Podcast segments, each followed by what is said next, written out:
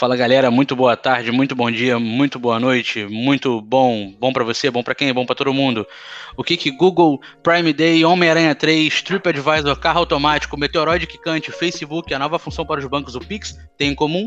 Elas estão aqui no Sem Cortes. Uh! Alegria de viver. É, não vou apresentar ninguém, vocês sabem quem é a gente já, e vamos de notícia nessa porra. Cara, um norte-americano que mora na Tailândia, avaliou negativamente um resort no país, usando a plataforma TripAdvisor. E ele pode pegar até dois anos de prisão por ter feito críticas negativas à hospedagem. O turista foi à internet e postou vários comentários negativos, falou que é uma bosta, blá blá blá. Falou que era melhor é, você evitar igual como você evita o coronavírus. Após ele ter feito isso tudo, o hotel foi lá e denunciou ele por difamação. e ele foi preso pela polícia da imigração dia 12 de setembro, passando o fim de semana na cadeia, sendo liberado após pagar a fiança equivalente a 6,3 mil dólares. Pedido de deixar o país, ele está aguardando o julgamento em liberdade e pode pegar até dois anos de prisão se condenado. Mano, não adianta nem multa, o cara fez uma avaliação errada, só falou assim: ah, mano, tá tudo uma bosta, esse hotel é tudo uma bosta. O maluco foi preso e tá esperando, não pode nem voltar pro país dele. Caralho.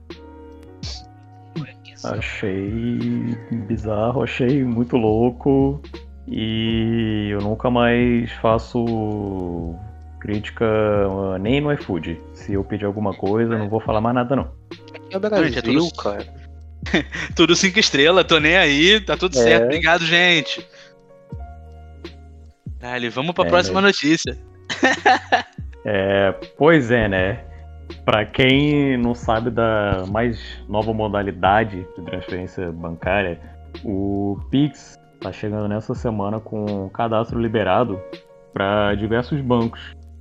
Embora muitas instituições financeiras tenham lançado um pré-cadastro né, para os seus clientes, a adesão Pix será opcional e os bancos terão que confirmar com os clientes o efetivo cadastramento das chamadas chaves Pix que contam com o seu e-mail, número de telefone ou CPF. E creio que meu parceiro Matheus tem um adendo importante aí para essa notícia. É, bom, pegando o gancho aí da notícia do Pix, então, uh, no lançamento do Pix, que foi na data de hoje, dia 5, instituições financeiras estão sofrendo instabilidade no acesso aos serviços online. Itaú, Santander, Banco do Brasil, Banco Inter, Nubank e Bradesco são os bancos com mais reclamações no Down Detector até o início da tarde. Bom, não sabemos como está agora. Quem quiser tentar aí. Ainda não foi informado precisas sobre o motivo da queda do sistema. Contudo, nessa segunda-feira, marcando o começo do, do cadastro das chaves do Pix, como número de CPF e tudo mais. Uh, só que também não é possível afirmar que o Pix seja o causador, visto que a plataforma é um sistema gerenciado pelo Banco Central. Mas no começo da tarde dessa segunda, os bancos não tinham se posicionado sobre a dificuldade do acesso aos sistemas. Vemos aí que o Pix chegou já para desbancar todo mundo. Desculpa o trocadilho. É, tá todo mundo sem banco mesmo. Parabéns, parabéns. Muito. Foi uma bela sacada. E... É, não foi uma bela sacada, ninguém pode sacar nada. Muito bom. Passando aí para a próxima notícia. Ai, deixa eu me recompor. Cara, uma notícia um pouco mais séria agora. É, uma das grandes dúvidas envolvendo os carros autônomos está na responsabilidade no caso de acidente. A culpa seria da empresa, do responsável pelo carro ou do fornecedor do software. E tem é uma galera para ser culpada aí por isso aí. É, chegou à justiça americana o primeiro caso de morte causada por um desses veículos. É, não teremos nenhuma resposta definitiva, pois o carro era um Volvo que era testado pela Uber. Tinha a bordo uma motorista que deveria agir caso ocorresse uma situação inesperada. Ela não agiu e acabou sendo indiciada. O fato aconteceu em 2018 no Arizona, quando uma pedestre atravessou fora da faixa de segurança e acabou atropelada. Vamos deixar esse ponto bem claro, porque esses carros são programados. É, o motorista foi acusado de, a motorista foi acusada de homicídio culposo depois que as câmeras perceberam que ela deu uma olhada para a pista e olhou de volta para o seu colo. É, a Hulu, que é, que é, uma empresa da Disney, ela é, deu dados sobre e informou que a motorista estava assistindo The Voice nesse exato momento. Ela parou de assistir apenas momentos antes do veículo atingir a pedestre. A investigação descobriu também que a inteligência artificial de direção autônoma continha falhas de segurança e de design, incluindo a incapacidade de reagir adequadamente a pedestres que atravessam fora da faixa. O acidente é apontado como uma das causas do atraso no desenvolvimento dos veículos autônomos. Independentemente da decisão da justiça nesse caso, é, tem muita preocupação com responsabilidade de ordem legal sobre, sobre de quem é a culpa, sabe? Porque era para ter era pro, pro sistema ter funcionado, o software ter funcionado, era para motorista estar atenta caso é, é, tivesse alguma diversidade, era para mulher ter atravessado na faixa porque a pedestre não atravessou na faixa, era para Uber porque o carro era da Uber. É, e de quem é a culpa? Cara, Isso mesmo. Que era situação complicada, velho. Um teste e ele tinha falhas. Já é um ponto. É, era um teste um teste com falha já. Meu é um teste com falhas. Realmente. É complicado é, aí é, julgar é bem, bem... caso. Nossa, muito complicado. E com certeza a motorista né, deve ter ficado espantada. Apesar de não estar prestando atenção, com certeza ela não, não, não esperava que um carro que se diz automático, né? É, ela com certeza não pensou que aconteceria isso logo com ela. Pois é, e o é, carro, cara. mais ou menos, entre muitas aspas, foi feito para isso, para você ficar de boa dentro sem se preocupar com o que tá acontecendo do Exatamente. lado de fora. Então, então, o fato dela estar tá assistindo The Voice não é errado. Ela poderia estar fazendo isso porque o carro foi programado para isso. Exatamente. Exato, exato. É... Bem, indo, indo agora para além do nosso solo terrestre, um meteoroide, que é um fragmento de asteroide ou cometa, ficou na atmosfera terrestre no dia 22 de setembro e retornou, retornou ao espaço. É, foi uma câmera da rede global de meteoros que captou o fenômeno. O meteoroide chegou a, a uma altitude abaixo de qualquer satélite da, da órbita da Terra e estava mais ou menos acima dos céus da Holanda e da Alemanha, ou seja, ele chegou bem perto, foi, esteve bem visível. É, o físico Denis Vida, da Universidade Canadense Western University, tentou rastrear a origem da rocha. Ele chegou até uma família de rochas espaciais próxima a Júpiter, porém os resultados não foram conclusivos é, o suficiente para se afirmar o ponto de origem de fato. E o fenômeno, ainda que não aconteça com, muito, com muita frequência, ele também não é tão incomum não. Ele ocorre eventualmente, até algumas vezes no ano, sendo chamado de Earthgrazer, sem uma tradução literal para o português. E trata-se justamente de uma ricocheteada na atmosfera da Terra. O efeito desse Earthgrazer é como o das pequenas pedrinhas que nós jogamos na água para fazer elas ficarem. Caralho, que cana mexendo no ombrinho. Medo dessa merda é. vir pra terra. Eu só acho que isso deve acontecer o tempo todo. É, o tempo todo. O tempo ah, todo. Só que certeza, ninguém fala. Com certeza. É, é... E senão assim, é, é o fim do mundo. Não é. Não, justamente, não é um perigo justamente por ser apenas um fragmento de asteroide, né? Não é algo que é, apresenta ameaça porque ele perde velocidade e força justamente quando entra em contato com, com a atmosfera. Então ele não, não apresenta um perigo maior. Até seria interessante, né? Finalmente ver um meteoro e acabar com a vida na Terra para ver se não. volta tudo, para ver se cria tudo de volta. Mas por enquanto vamos deixar só esses pequenos fragmentos para serem observados. É, passo a palavra para o meu amigo Matheus.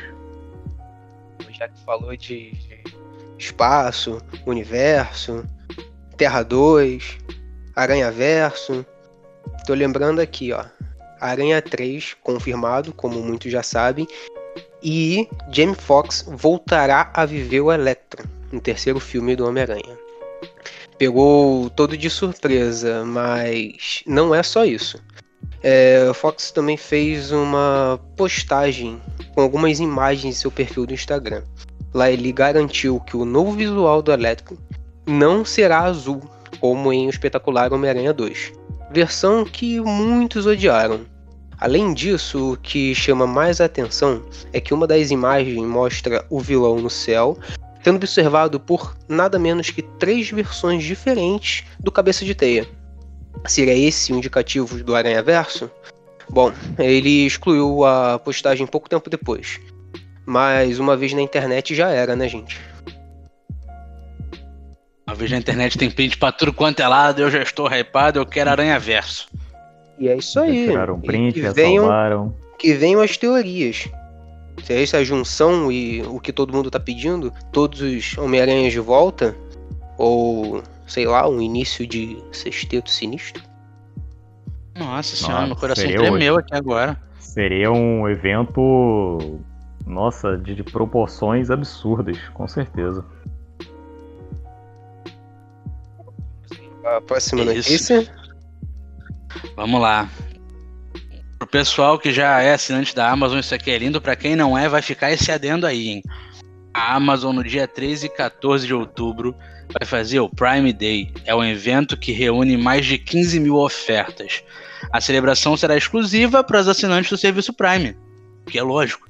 Surge como mais um motivo para você, se você não for membro, nesse exato momento começar a contratar, porque, mano, é R$ 9,90 por mês. Prime Video, Amazon Music, Prime Gaming. É, diariamente tem uma porrada de, de, de oferta que com frete grátis para quem é para quem contratou, para quem é do Prime, tem frete grátis, tem promoção, tem a porra toda, só você receber. Ah, Tom, mas você é cadeirinha da Amazon Prime. Eu sou mesmo. É isso. E como que você participa disso? Prime Day de 2020. Para participar, é só assinar a Amazon. E acabou, tá ligado? Mano, vai ter brinquedo com 30% off, 10% off em livro, vai ter 20% em produto de casa, e vai ter coisa pra caralho. E é só assinar a Amazon que você vai ter desconto pra porra, coisa boa, coisa alegre, notícia feliz pra vocês aí, ó. Minha Amazon. Coisa linda de se ver.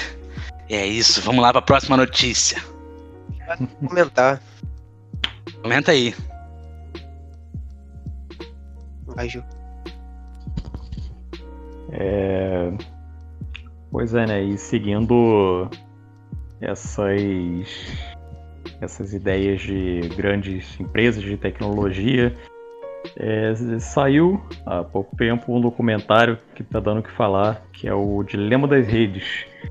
Coisa maravilhosa. E recentemente esse documentário teve suas fortes críticas rebatidas pelo próprio Facebook.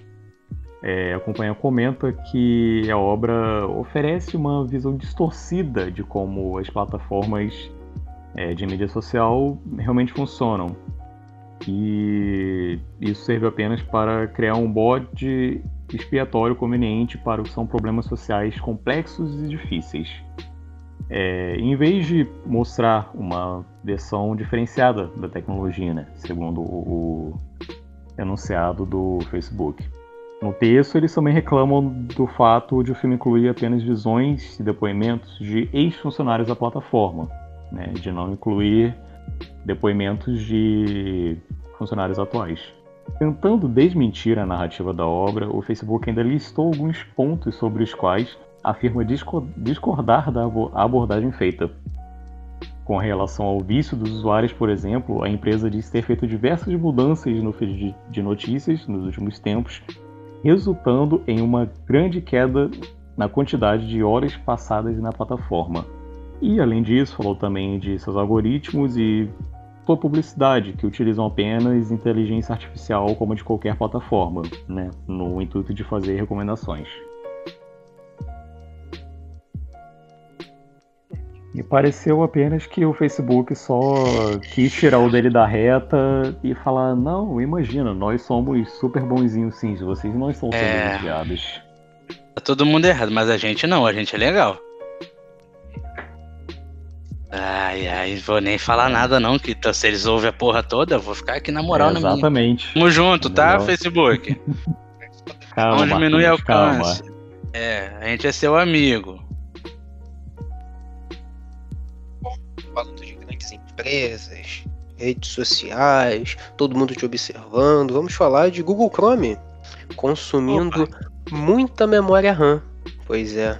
O Google Chrome é o navegador de internet mais popular do mundo atualmente.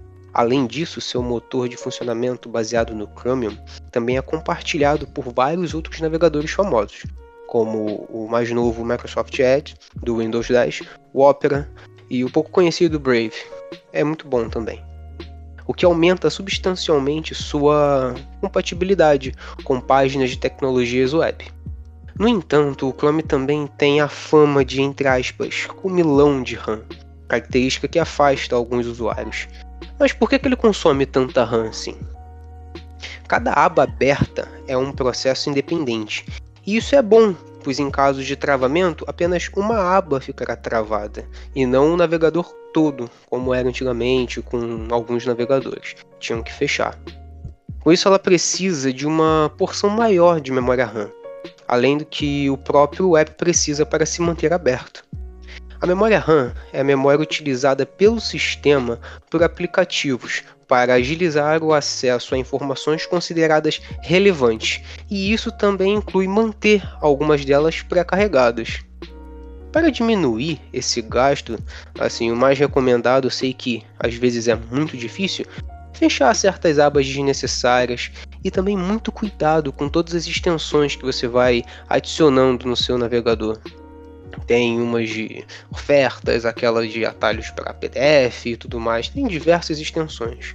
Mas hoje em dia todo mundo querendo tudo prático, tudo rápido, deixa lá um milhão de aba aberta e acaba consumindo toda a memória do computador e às vezes até eu sofro com isso. Mas acredito que nada que não dê pra gente configurar e se policiar. Então mudar de navegador. É, a segunda opção é muito mais fácil. Mudar de é, navegador. Muito, muito, mais fácil. Inclusive, já migrei para o Opera há um bom tempo. Estou é, muito satisfeito e realmente o Chrome tem esse problema há um bom tempo. É, tanto que existem aplicativos de otimização de RAM, né, para melhorar esse desempenho, mas o ideal seria que é, é uma parada que eu acho é. completamente contraditório você adicionar mais uma aplicação para resolver aquele problema de maior consumo. Uhum. Então você fala, ah, rapaz, vamos mudar. É, Ou então usa para algumas coisas. Fácil ele tem muita interação. O que ganha, o que não deixa ele morrer mesmo, além do nome é. e tudo mais, é porque ele tem muita compatibilidade com tudo. A conta, aí na conta do Google tem tudo lá, é tudo fácil, é tudo mais prático. Você faz o login na sua conta lá e tá tudo. Senhas, tudo bem que outros têm isso também, mas quem não tem um Gmail? Todo mundo tem Gmail, Google Drive. Quem usa Android é, é, é, escravo da Google, não adianta. Tem vários aplicativos da Google que já vêm prontos e tá tudo conectado, parece Dark essa porra e é muito e difícil aí? se livrar do Chrome, entendeu? É muito não difícil se livrar do Chrome. Correr. Não tem para onde correr. Mas é isso. é isso. a gente fala mal, mas a gente usa e tá tudo é. certo. Inclusive, eu tô usando nesse exato momento, mas é só o Discord. ah, mas é assim mesmo. Normal. Ai, gente, aí, então. Gente. É isso, essas foram as notícias da semana. Muita coisa boa, muita coisa ruim, muita coisa para se preocupar e muita coisa para ficar alerta aí que tá vindo promoção, coisa boa, coisa bonita. Muito obrigado pela audiência de vocês. Tenham uma ótima semana. É isso aí, pessoal.